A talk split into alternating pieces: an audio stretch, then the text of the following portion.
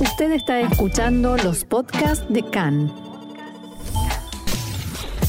CAN, Radio Nacional de Israel.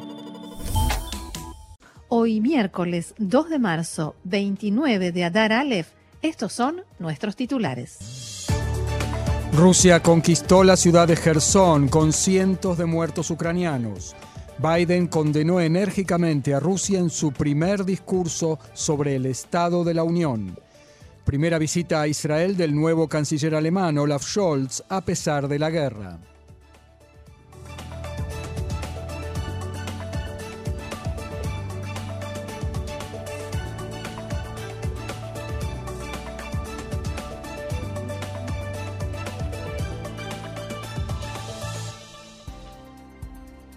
Vamos entonces al desarrollo de la información que por supuesto comienza en Ucrania. En esta guerra, la agencia de noticias rusa RIA informó, citando al ministro de Defensa Sergei Shoigu, que tropas rusas tomaron la ciudad ucraniana de Gerson. Así lo informaba el portavoz del Ministerio de Defensa, Igor Konashenkov.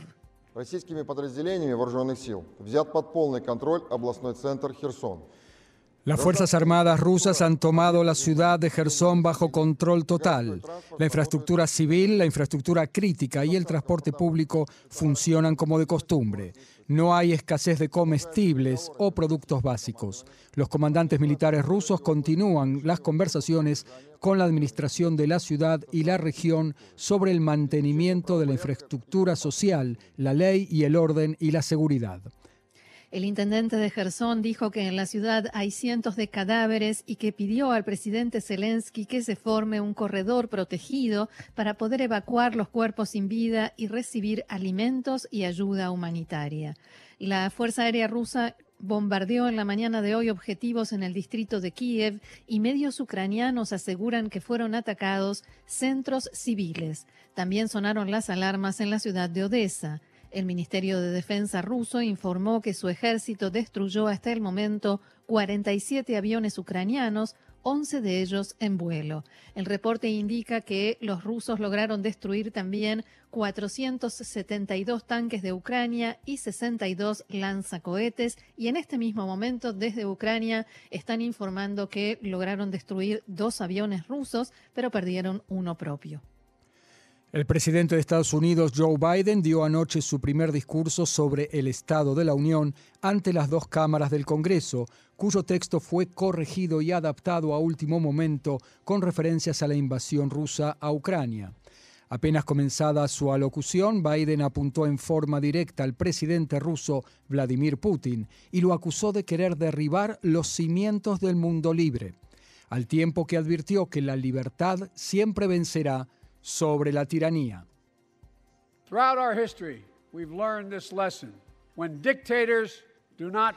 La historia nos ha enseñado una lección, que cuando los dictadores no pagan un precio por su hostilidad, generan más caos y continúan avanzando, y el costo para Estados Unidos y para el mundo sigue aumentando.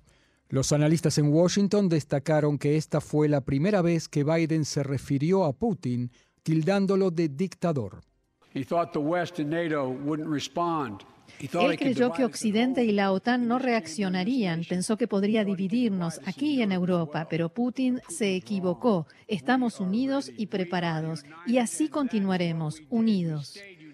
En el tramo de los anuncios en su discurso, Biden reiteró las medidas tomadas por su gobierno y agregó una nueva sanción, cerrar el espacio aéreo de Estados Unidos a las aerolíneas rusas, como han hecho también la Unión Europea y Canadá. Tonight, I'm announcing that we will join our allies in closing off American airspace to all Russian flights, further isolating Russia esta noche anuncio que nos uniremos a nuestros aliados y cerraremos el espacio aéreo estadounidense a todos los vuelos rusos para aislar aún más a Rusia y asfixiar todavía más su economía. Putin no tiene idea de lo que le espera. El anuncio de Biden desató una ovación de los legisladores, como pudimos escuchar. Más tarde, la portavoz de la Casa Blanca, Jen Psaki, explicó que para Washington no es fácil tomar esa decisión, que con toda seguridad provocará una medida recíproca por parte de Moscú porque muchos vuelos de compañías norteamericanas vuelan sobre Rusia para ir a Asia. Recordemos que a principios de semana Rusia cerró su espacio aéreo a los vuelos de 36 países, entre ellos todos los de la Unión Europea y Canadá, en respuesta a la misma medida adoptada por estos países tras el inicio de la invasión. En el Congreso estaba claro anoche que, al menos en lo referente a Ucrania y Rusia, hay consenso. Muchos legisladores se presentaron a la sesión de ayer vestidos con los colores de la bandera ucraniana y otras señales de solidaridad como broches y pancartas. A pesar de estas declaraciones de Biden sobre Putin y el anuncio de sanciones, el presidente de Estados Unidos volvió a aclarar que no enviará soldados norteamericanos a luchar en territorio ucraniano y solo se unirán a los combates en caso de que un país miembro de la OTAN sea atacado. Biden insistió en que Putin quedará aislado y debilitado y Occidente triunfará, pero rápidamente pasó a la parte más extensa y detallada de su discurso sobre asuntos internos relacionados con economía, sociedad, sistema sanitario, dejando atrás las cuestiones de política exterior. Unas horas antes de este discurso, el presidente de Ucrania, Volodymyr Zelensky, pidió al presidente estadounidense Joe Biden más ayuda para su país y que utilice este discurso para enviar un mensaje contundente a Rusia sobre la invasión de Ucrania. Durante una entrevista con la cadena CNN en el búnker donde está refugiado, Zelensky, visiblemente cansado, deseó que el discurso de Biden sirva para revertir la guerra. Zelensky también le pidió a Biden que declare cerrado el espacio aéreo de Ucrania para frenar los ataques aéreos rusos contra su país. Khan pudo saber que el gobierno norteamericano no tiene intención, al menos por el momento, de aceptar este pedido. Esto implicaría una escalada muy significativa, porque si hay una zona donde está prohibido volar, alguien tiene que encargarse de hacer cumplir esa prohibición. O sea, esto podría desatar combates aéreos entre fuerzas norteamericanas y de la OTAN por un lado y rusas del otro. En Estados Unidos por ahora no están interesados en llegar a esta situación.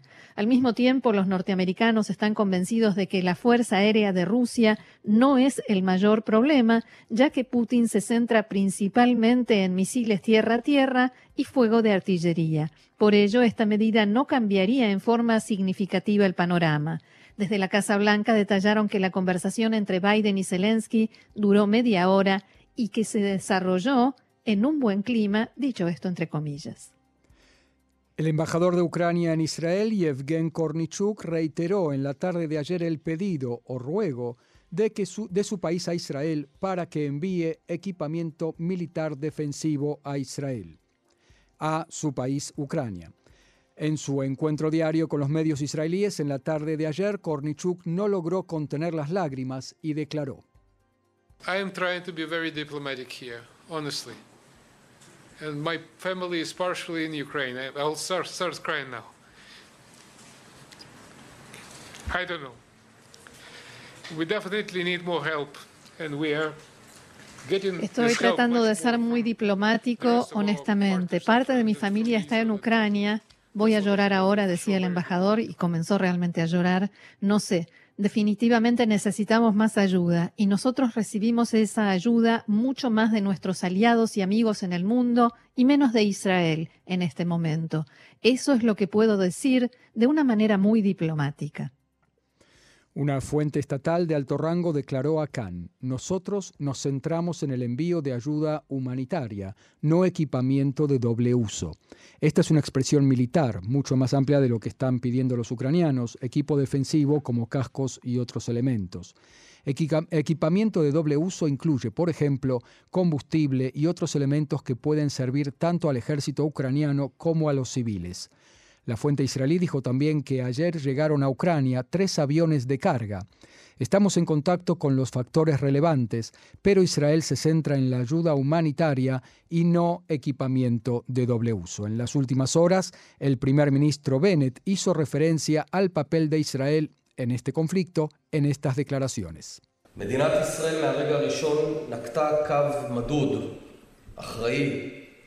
El Estado de Israel desde el primer momento tomó una posición prudente, responsable, que nos permite no solo proteger nuestros intereses, sino también ser eficientes, ser un factor confiable, uno de los pocos que puede comunicarse en forma directa y sin intermediarios con las dos partes y ayudar donde es necesario. Y nosotros efectivamente ayudamos en silencio.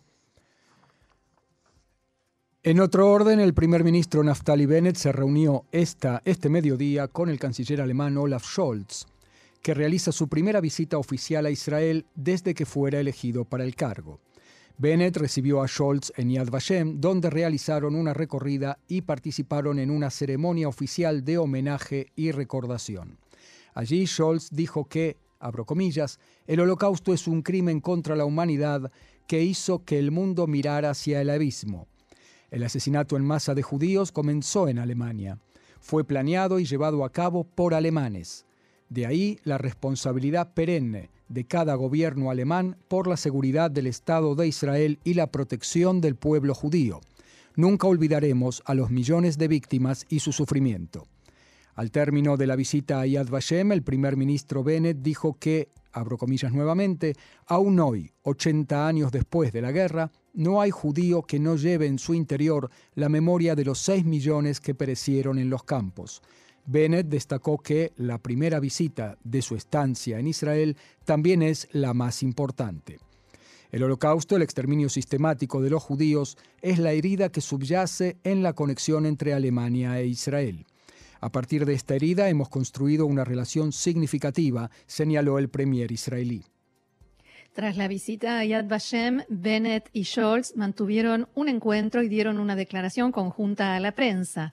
Bennett dijo que nuestra obligación como líderes es hacer todo lo posible para detener el derramamiento de sangre y trasladar lo antes posible los acontecimientos del campo de batalla a las salas de negociación y todavía no es tarde para ello.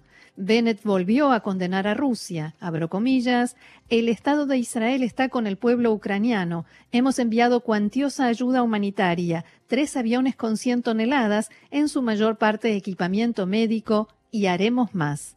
Scholz, por su parte, dijo que le es muy importante visitar Israel a pesar de la situación compleja en Europa. Abro comillas nuevamente, las noticias que llegan desde Ucrania son terribles. Estamos llenos de preocupación por el desarrollo del conflicto. Debemos hacer todo lo posible por cambiar la situación.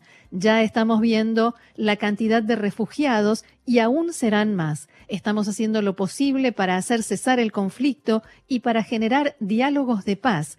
Cada día de combates produce destrucción de infraestructuras, pérdida de vidas civiles y de soldados a ambos lados y debemos impedirlo. Respecto de la ayuda militar concreta, dijo Scholz, nuestra línea es clara. Nosotros no atacaremos militarmente, eso le toca a la, OTAN. No habrá intervención militar, no es lo correcto en la actual situación. Nosotros apoyamos una variedad de opciones existentes en materia de dinero y productos. Es una decisión que hemos adoptado y es lo que podemos hacer por el momento. Según él, las sanciones tendrán impacto. Es el camino correcto. Es la perseverancia y la prudencia que debemos mantener en este momento. Bien, y se nos termina el programa, pero antes de irnos, una noticia más. Hablamos ahora sobre Irán, porque en Viena continúan las negociaciones sobre el programa nuclear iraní, que estarían muy cerca de la definición.